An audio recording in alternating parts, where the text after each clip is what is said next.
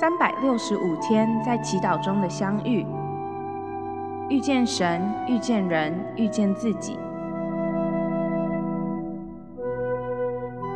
祈祷不只是与上帝说话，在祈祷中，我们与上帝相遇。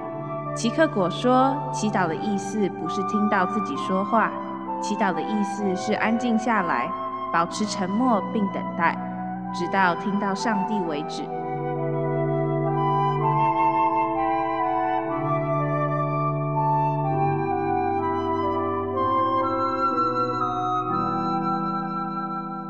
圣诞节的相遇之跟随上帝的呼召，选自安瑟伦古伦欢庆一个美好的相遇。路加福音二章五十一节，耶稣和他们回拿撒勒去，事事都顺从他们。我们常常陷入将耶稣限制在我们想法里的陷阱中，尤其在圣诞节，我们对马槽中的婴孩会感到着迷。但我们却很容易就忽略了，上帝正透过这婴孩看着我们，并将我们送上我们自己不愿意走的路。因此，与耶稣相遇的意思也表示去忍受耶稣身上的陌生与无法理解之处，也让这件事提醒自己，记得自己也有陌生和无法理解的一面。圣诞节的故事也是给我们一个信息。因为这关系到我们对上帝和对自己家庭的关系。路加福音中的耶稣鼓励我们去跟随上帝在我们内心的呼召，鼓励我们将这呼召看得比家庭关系更重要。路加同时让我们看到，耶稣听从父母的话，跟随上帝的意思，不是与父母吵架，而是去跟随心中的想法。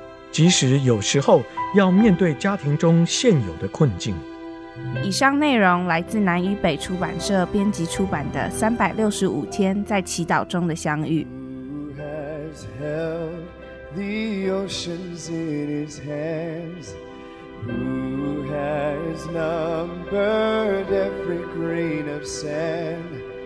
Kings and nations.